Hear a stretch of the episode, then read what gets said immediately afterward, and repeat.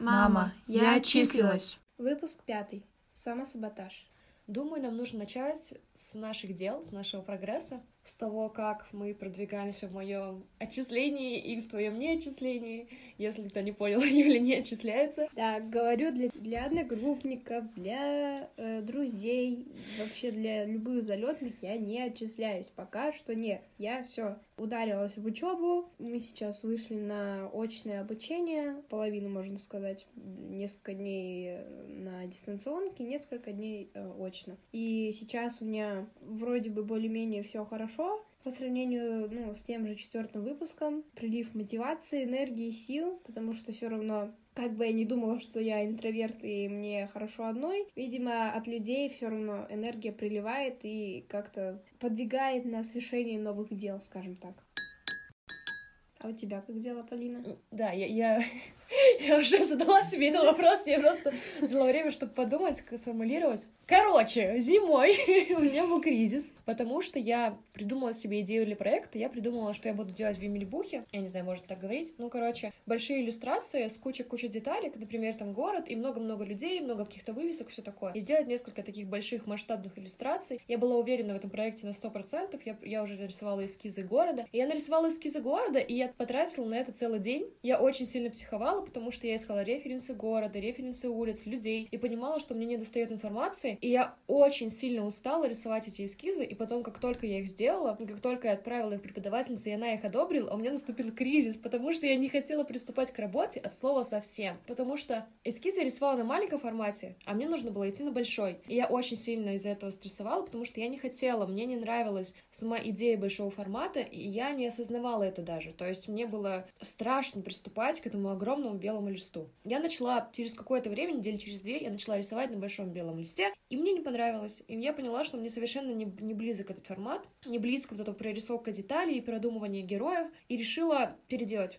проект. Но сейчас я все это говорю, как будто это было шаг за шагом, быстро и понятно. Но на самом деле я лежала, у меня не было сил, у меня было сильнейшее отчаяние и ощущение того, что я ничего не достигну, не сделаю никакой проект, и что в целом все было зря. Я лежала в этом состоянии и думала, что это конец, и что я зря потратила столько денег на репетиторов, и что почему-то я так хочу поступить, но так у меня не получается все. То есть я делаю шаг за шагом, вот у меня не получается, и мне очень трудно было переживать вот этот кризис. Но в конце концов, я случайно придумала идею комикса, случайно, то есть я на авось скинула ее преподавательнице, и она одобрила его. Она сказала, что он очень обаятельный, и что там есть за что зацепиться. И сейчас начала работать над комиксом про свою собаку. А, я, кажется, поняла. Это те Да. зарисовки, которые ты мне показывала, это стало комиксом? Да, это стало комиксом, это стало... Да, сейчас я выбираю стиль, пытаюсь сделать референсы уже по стилю, как-то это нарисовать на А4, так, тоже у меня же были маленькие эскизы. Вот. Так что у меня сейчас все хорошо.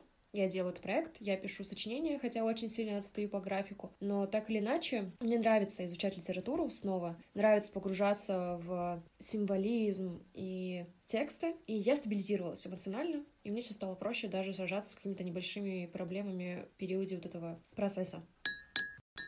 Ты говорила, что от тебя репетитор по литературе отказался. Да, от меня отказался репетитор по литературе, э, потому что она сказала, что расписала мне все проблемы в моих сочинениях, делала одни и те же ошибки. И она сказала, что мне нужно самой проверять свои сочинения, чтобы оттачивать навык самопроверки и тем самым улучшать свою речь в сочинениях. И она сказала, типа, нет, ну, как бы нет смысла нам продолжать работать, ей нужно самой вот в это больше вовлекаться. Да, было трудно, потому что я думаю, черт возьми, если от меня репетитор отказался, то, может, вообще как бы мне ничего не получится, потому что, ну, я доверяла этому человеку. Но это было лучшим решением, потому что я записалась на курс ускоренной подготовки, где проверяют также сочинения, дают еще лекции, дают еще всякие карточки в Quizlet, это приложение, где можно учить цитаты, например, и все такое. Короче, ситуация стала лучше, и те события, которые произошли, те отказы, которые я пережила, они как будто бы были не зря. Как будто бы благодаря тому, что я потеряла то, я нашла лучше альтернативу. Мне кажется, без отказа преподавателя, скорее всего, даже туда не полезла. Вот. Да, но это, блин, классно. Я тоже, на самом деле, скептически относилась к тому, что, э, ну, у меня начнутся какие-то подвижки с учебой, какие-то подвижки в плане эмоциональном, моральном. Э, я думала, что вот если я уже забила на пары дистанционно, то мне один шаг до того, чтобы забить на пары вообще и не ходить и не появляться, потому что, ну, а смысла уже нет никакой мотивации. Но перед первым днем выхода на очное обучение я почувствовала вообще какое-то такое ощущение, что я как будто бы в первый класс пошла реально, или на первый день в институте, на первый курс, потому что я проснулась за несколько часов до будильника, где-то часа за два, у нас была вторая пара, я должна была проснуться в 8, я проснулась в 6 или почти даже ближе к 5. Э, у меня было такое, такое волнение, но, знаете, приятное, то есть волнение не из-за того, что вот как-то меня встретят, на меня будут ругаться преподаватели, меня там будут гнобить, и одногруппники меня там и не узнают, не поймут и так далее, и будут там надо мной насмехаться, и все такое, э, но этого не было. Э, я, наоборот, предвкушала то, что вот я сейчас буду на паре, я встречусь с своими одногруппниками. Я перед этим еще выходные подстриглась, покрасилась, просто пошла во все оружие. Да, пошла красоточка во все оружие покорять э, ЗМГУ. Вот. Классно еще то, что преподаватели, они как будто бы, ну, тоже супер спокойно к этому относятся. Ну, например, вот преподавательница по зарубежной э, литературе, Ей вообще как будто бы было пофиг, что я семестр не проходила. Я, я просто пришла к ней на пару, и такая, она спрашивает, а ты что, Юля, не была на занятии у Zoom, у тебя возможности не было? Я такая, да, да. Она такая, ну ладно, ты восстановишь лекции. А там лекции было, ну, штуки три, две, и все. И то я даже без них, никто из одногруппников ничего не мог вспомнить. И я там, ну я на лекции не была, но я вот, я подумала, и исходя логически, я вот сейчас скажу, она такая, ну молодец, нормально, все, ну почти все правильно. Я такая, ебой. А некоторым вообще было по барабану, например, преподавательница по литературе отечественной. Я спросила, она тоже увидела, что я ничего не сдавала, ничего там не была. Она спросила, мол, ну, как, как то вообще, что? Я, ну, я у нее спросила, можно ли что-то издать, она такая, ну, а смысл? А зачем тебе? Ну, в плане, э, у нас просто не было контрольной точки, и, по сути, она сказала, ну, получишь за, за экзамен не пятерку уже, ну, а четверку, например, или тройку. Но, учитывая то, что мне сейчас уже вообще э, легко еще стало из-за того, что я не стала гнаться за качеством, в том плане, что Домашки? Да, ну, в плане учебы я уже думаю о том, что тройку получу, нормально, главное, что не долг. Конечно, я постараюсь вернуть э, стипендию, но это вот прям в идеале, конечно, мне об этом тоже все, все говорят, твердят, но это уже посмотрим. Главное, чтобы я хотя бы уже загорелась, я как будто бы заново даже влюбилась в журналистику. Ну, понятное дело, что я все равно не буду работать, скорее всего, журналистом, но как будто бы для меня снова появилась вот эта легкий флер очарования этой профессии, когда ты только, вот, например, пришел в ВУЗ, и ты такой, и тебе все интересно, для тебя все новое. И я, грубо говоря, пропустила семестр, для меня тоже новые преподаватели, новые э, задания, новое вот это все. Э, Еще на волне того, что начала заниматься подкастом, для меня как-то особенно интересно радио стало. Прям хочется уже что-то делать по нему не потому, что надо и сроки поджимают, а потому что, ну, интересно. В общем, вроде бы из-за того, что учеба пошла, жизнь пошла, э, и как-то мое эмоциональное состояние тоже подулучшилось, оно стало каким-то странным. Ну, то есть, в плане, оно вроде бы хорошее, ну, то есть, я уже не в депрессии в ноль лет, но у меня какие-то начали прокрадываться в голову основополагающие вопросы, мысли, рассуждения. Я постоянно о чем-то философствую, о чем-то размышляю, о том, не знаю, вообще в таких э, фундаментальных э, ситуациях, там, например, э, ну, не ситуациях, а фундаментальных там институтах социальных, например, о государстве, о семье, о религии, вот о вот таких вот э, вещах, которые, ну, прям основные в жизни человека. Так, я думаю, что мы можем вернуться к нашей теме. Я да. к тому, что да, да с нами вообще... все хорошо, короче, ребята, все, все заебись. Да, и вообще мы восстанавливаемся. Да, восстанавливаемся и приступаем к новому выпуску. Наша сегодняшняя тема это самосаботаж. И немного мы затронем э, самооценку. В общем, что вообще такое самосаботаж? Мы сейчас расскажем, как вообще мы это понимаем и как, возможно, это наше понимание поможет вашему пониманию, что это значит. Э, я предлагаю начать себе, потому что мне кажется, что когда мы записывали четвертый выпуск или второй, нет, наверное, все-таки про четвертый, когда мы были в кризисе да, в четвертом да. выпуске, там было очень, мне кажется, много про самосаботаж, Но... вот этих вот э, негативных мыслей, которые да. приводили к такому отчаянию. Угу. Я думаю, что тебе есть что сказать, поэтому будет э, логично, что ты начнешь. Да, ну вот в четвертом выпуске я тоже постоянно говорила, что у меня нет э, сил, нет э, желания пытаться стараться что-то делать. В общем, вот эти все мои слова, по сути, это прямое выражение самосаботажа моего внутреннего. Ну, то есть, например, то, что я легко сдавалась, легко теряла интерес, э, точнее, у меня вообще интереса ни к чему не было. То, что я не могла освободиться от вот этого кольца порочного круга того, что у меня я не могу ничего сделать, и из-за того, что не могу ничего сделать, мне еще больше там копится долгов и каких-то моральных проблем. Вот это вот закольцованность, вот эта сжатость, напряжение. вот эти рамки, угу. да, напряжение, вот эти привычки пагубные, там, к саморазрушению какому-нибудь, возможно. И то, что не могла там э, свой потенциал как-то реализовать, это все признаки самосаботажа очень яркие. Мне кажется, как раз-таки самосаботаж тебя к ним и привел. Да. Я имею в виду, что ты говорила себе что-то и, не знаю, верила в определенные утверждения внутри себя. Да. И это приводило тебя к тому, что ты не хотела вообще ничего делать, ты сдавалась на начальных этапах какого-либо действия или процесса. Вот. Если ты можешь конкретно назвать какие фразы можно назвать самосаботажем, который мы сами себе говорим? Ну вот, например, то, что я себе говорила, что я хочу что-то сделать, я пытаюсь. Моего хотения как будто бы было не то, что недостаточно, просто я сама себе мешала, я сама себе говорила о том, что да смысл мне пытаться что-то делать, да э, вообще это не нужно, да я все равно не справлюсь, и смысл предпринимать какие-то попытки. То есть вот эти вот мои установки на негатив, заранее, которые были, они мне вообще ничего не давали сделать. Я была в таком в оцепенении, то есть и мне не сделать ничего, и того, что я ничего не делаю, я еще больше там накручивала вину, э, злилась на себя, это раздражение. Я злилась, что я оказалась в ситуации, которую, по сути, то создала, ну, и я, в том числе, и другие люди. Например, я имею в виду, что эти установки негативные давала не только я, но и давали, давала семья, например. В том, что ты вот, например, не стараешься, и вообще ты такая плохая, и ты ничего не можешь нормально сделать. Я вот с этим соглашалась, и в итоге ну, понятное дело, что я ничего не делала, и как бы своим вот этим поведением, ничего не делание или делание все из рук он плохо, я говорила как бы, вот вы видите, вы хотите видеть меня плохой, я плохая, хорошо, вы mm-hmm. говорите, что я ничего не делаю, значит, я не буду ничего делать, я не буду стараться для вас, потому что вы все равно не будете удовлетворены моими результатами.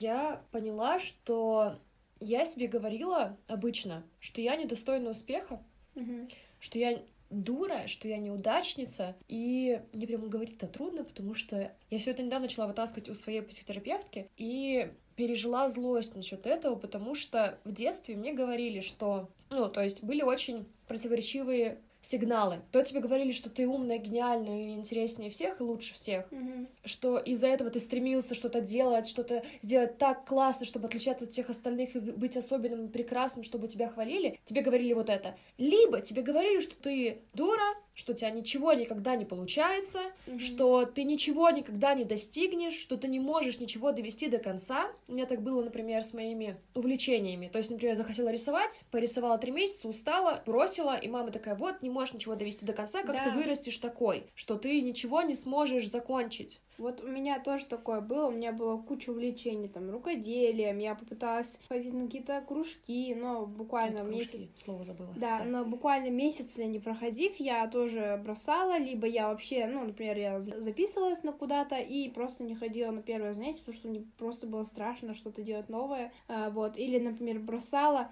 потому что я не достигала результатов, мне потому что надо было достигать результатов, делать что-то красивое и классно сразу же, а не достигав Да, да. этого, я бросала, потому что мне Дос- было неинтересно, потому что вот это развитие, я не была не готова проходить долгое развитие, чтобы сразу у меня все было потом через какое-то время красиво. Я хотела, например, хотела рисовать, я хотела, чтобы меня вот нарисовал, у меня там классная анатомия, классный покрас, классное вообще все, линии ровные. Но Да, и понятное дело, что перспектива, перспектива, такое, да. ужасно. Понятное дело, что это у меня не получалось, потому что я была там, ну, маленькой, да и вообще ну, начинающих такого бы не получилось, и из-за этого я все бросала тоже.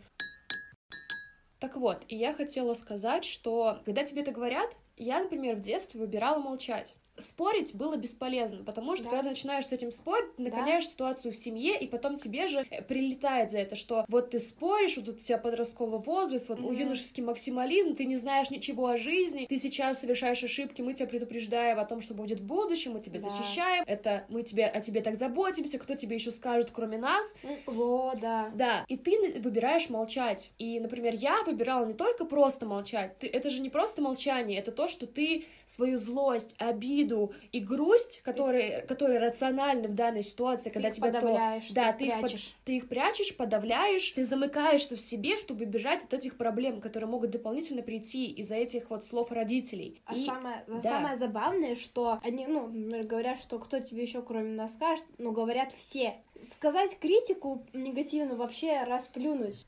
я начинала саботировать себя и свои действия, как будто бы подтверждение этим словам, что я соответствую тому, как меня воспринимают в семье, и что быть частью семьи, я должна соответствовать и вот этим вот тезисам, которые мне говорят. То есть я либо пыталась сделать все сразу прекрасно, чтобы получить похвалу, либо бросала все в самом начале, если мне не получалось, потому что, а смысл? Тебя не поддержат во время этого пути, тебя, скорее всего, просто начнут критиковать, либо в какой-то момент, когда ты устанешь, никто тебе не скажет, как справляться с этим. Нас не учили справляться, нас не спрашивали, вот, да, ты выбрала тут большую задачу, как ты ее будешь решать? На какие маленькие подзадачки ты ее разделишь? Такого никогда не было. И к тому, что я выбирала убегать, выбирала лишний раз ничего не пытаться, чтобы не получить вот эту вот критику, и замыкалась в себе. И использовала все ресурсы, чтобы отвлечься от той боли, в которой я жила. И это убивало практически все мои претензии и мое желание что-либо делать. И мне кажется, это сохранилось как раз-таки в настоящем времени. В том плане, что иногда во мне появляются эти установки, и они иногда даже сильнее меня. Например, когда у меня что-то не получается, например, вот как раз-таки с моим проектом не получалось, я тут же слышала все это. Тут же на повторе это все появлялось. И когда я была в отчаянии, это как будто бы просыпалась и говорила, ну вот, ничего не смогла довести до конца. Ну вот, не получается у тебя. Ну вот, ничего ты не можешь. И ты думаешь, ну да, не могу. Ну вот сейчас я не могу, сейчас вот я провалюсь, и пусть за мной все ухаживают. Ну и типа пусть они сами справляются с моими проблемами тогда, если они мне внушили, что вот э, я плохая. Это нерационально, это Да. как бы нелогично, но вот так я думала иногда, что, ну тогда, если вы считаете, я ничего не могу, я ничего не буду делать, Мгм. тогда вам справляться с этим. Я просто буду жертвой и буду из-за Да, да, того, да. что я вот все не сделала, да. И на самом деле, когда мы все-таки позволяем себе так ну, как бы страдать, то, что мы вот э, бедные, несчастные, вот у нас негативные установки, не можем с этим справиться, и нам плохо, и мы не готовы сражаться за свою жизнь, естественно, что, скорее всего, нужно обратиться к специалисту. А, Но я хотела сказать, что мы заставляем таким образом заботиться о себе других друзей, семью, как будто бы они должны отвечать за свои слова. Так и есть, они должны отвечать Мгм. за свои слова. Но, к сожалению, люди, они, скорее всего, у вас просить прощения не будут за свои слова, они, скорее всего, еще больше давить на вас. Мгм. И в конце концов, даже если, грубо говоря, вам будут давать деньги, вам там, не знаю, а вас будут заботиться до самой старости, до 30 лет, да неважно вообще до какого периода, вы не будете чувствовать удовлетворение от этого, от своей жизни в целом и от этой заботы конкретно. Потому что вы потеряли себя во время этого пути и сдались этим установкам. И, блин, сдаваться установкам — это херово. Какого черта люди сказали вам что-то плохое, а вы в это поверили? Это нормально, что мы в детстве в это верим, потому что как будто бы слова родителей — это истина. Но это не истина.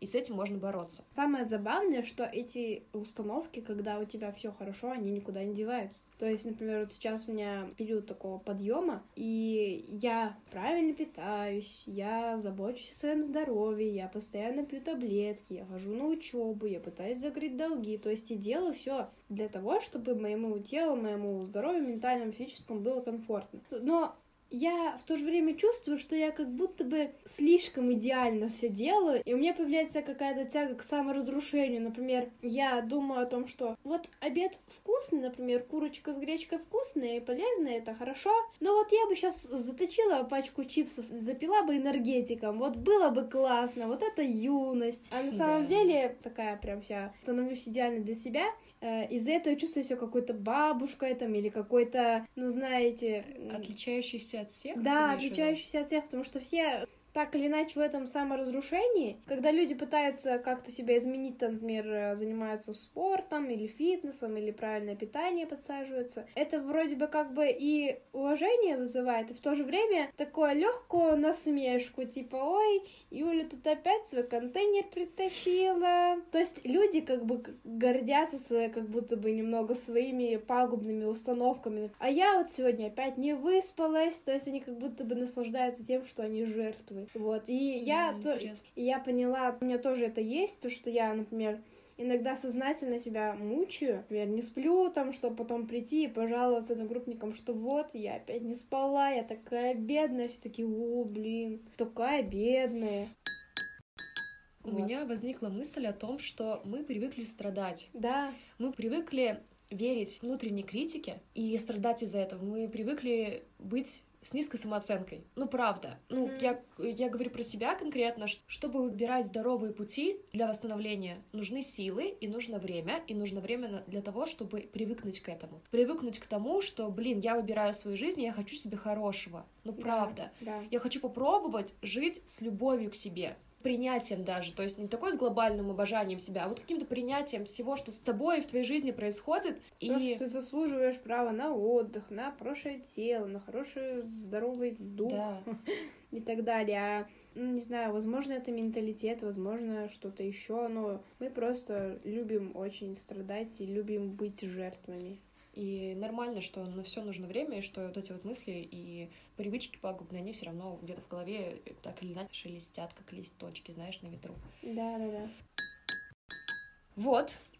И сейчас, наверное, мы должны сказать, что все-таки может помочь при самосаботаже и, возможно, при негативных установках, которые тоже с этим связаны, но не всегда перерастают в самосаботаж. Во-первых, я говорю это всегда и скажу еще и здесь. Блин, ребята, дневник — это кайф. Классно выписывать все эти негативные установки списком, и каждый из них выражать, наверное, эмоции, чувства свои по поводу каждой из этих установок. Например, выражать свою злость, обиду, грусть, ярость из-за того, что, блин, тебе, маленькому ребенку, говорили вот эту вот, вот эту дрянь. Дорогой дневник, мне не описать эту боль. Да, да, без шуток. Знаешь, как я пишу? Я пишу, какого черта? Типа, вот они мерзавцы, твою ж мать. Вот. Я, у меня был дневник на замочке, в котором мы поругались с мамой, и я написала о том, что я вот, э, мама вот такая нехорошая, меня обижает. И в итоге мы с ней помирились, и я такая, зачеркнуть. Делит. Знаешь, типа, я к тому, что, короче, это нормально. Хорошо, когда ты выражаешь эту злость, а потом находишь рациональные слова, ну, типа, Да. чтобы сказать свое там какое-нибудь раздражение или... Ну, в общем, суть в том, что негативные эмоции надо выплескивать. Можно не через дневник, например, если вам, например, лень писать, или вы сложно выражаете свои эмоции, можно как-то а, с помощью образов, допустим, с помощью картинок, или просто выпустить пар, грубо говоря, заняться там спортом, побить что-нибудь, ну, не людей, ну, там, вещи. Но это на крайняк, но лучше писать. Да. Или рисовать. Потому что, ну, вот эти образы, картинки, комиксы, это же все равно наше самовыражение, са- наши эмоции. Так что, возможно, после это превратится во что-то большее, чем просто холст для выплескивания негативных эмоций. Возможно, вы станете каким-нибудь супер популярным писателем, писательницей или комиксистом. Но это не обязательно. Ну, Ну, типа, да. нормально. Ну, ну да, но вы можете не на аудиторию, а просто для себя. Еще классно, когда в дневнике вы обращаетесь к себе маленькому и типа жалеете себя, Мгм. или нап- напишите от лица ребенка, что вы чувствуете и почему вам горько и все такое. Классно, когда вы начинаете жалеть себя в прошлом, проживаете эту боль, начинаете думать о себе в будущем, что вы хотели бы все-таки, блин, чтобы эта маленькая девочка гордилась вами, что вы не дали себя уничтожить внутри Этими установками, и вы решаетесь сражаться за себя. В какой-то момент просто, в какой-то момент вам надоедает, ну, например, э, надоедает верить во, все, вот эту- всю внутреннюю критику, и вы такие, да и что? Да черт с ним, ну ладно, я попробую, да проиграю я, ну и что? Это же mistake it till you make it. Есть фраза fake it till you make it, и вот mistake it till you make it. То есть Мгм. делай ошибки, пока ты, блин, не добьешься чего-то, пока ты чего-то не достигнешь. Это нормально. Да, рисковать нормально. Ну, в здоровом ключе. Потому что у меня тоже есть такая установка, когда я что-то не делаю, это ты, вот ты сейчас пожалеешь об этом через какое-то время. факт. То есть самое отвратительное для меня, наверное, эмоция это сожаление, когда я что-то не сделала. Поэтому я стараюсь по максимуму э, использовать какие-то шансы, что-то в чем-то участвовать, что-то делать. То есть, э, чтобы у меня не было потом этой эмоции сожаления, что я, например, что-то не доделала, что-то не выбрала, вот Мгм. это вот такое. Потому что сожаление это, наверное, самая отстойная эмоция из всех. Ну, Мне кажется, сожаление может проявляться даже когда ты сделал правильный выбор. Но мне кажется, Да. это отдельная тема а для если бы разговора. я Вот. выбрал другой? Да, я понимаю, я, да, я в этом живу, жила вот первые полгода после отчисления, хотя Мгм. уже прошло только полгода, хотя Не, год уже, по-моему. год уже. А хз. Короче, первое время после отчисления я думала, что я сожалею об этом. Спасибо, что прослушали этот выпуск. Надеемся, что он был вам полезен. Если у вас остались какие-то вопросы, то, пожалуйста, пишите. Использованный источник Кэрил Макбрайт достаточно хорошая книжка. Название это, если что такое. Достаточно хорошая. Ну, Нормальная такая книжка. Сойдет. Услышимся. В следующий раз. Пока. Пока.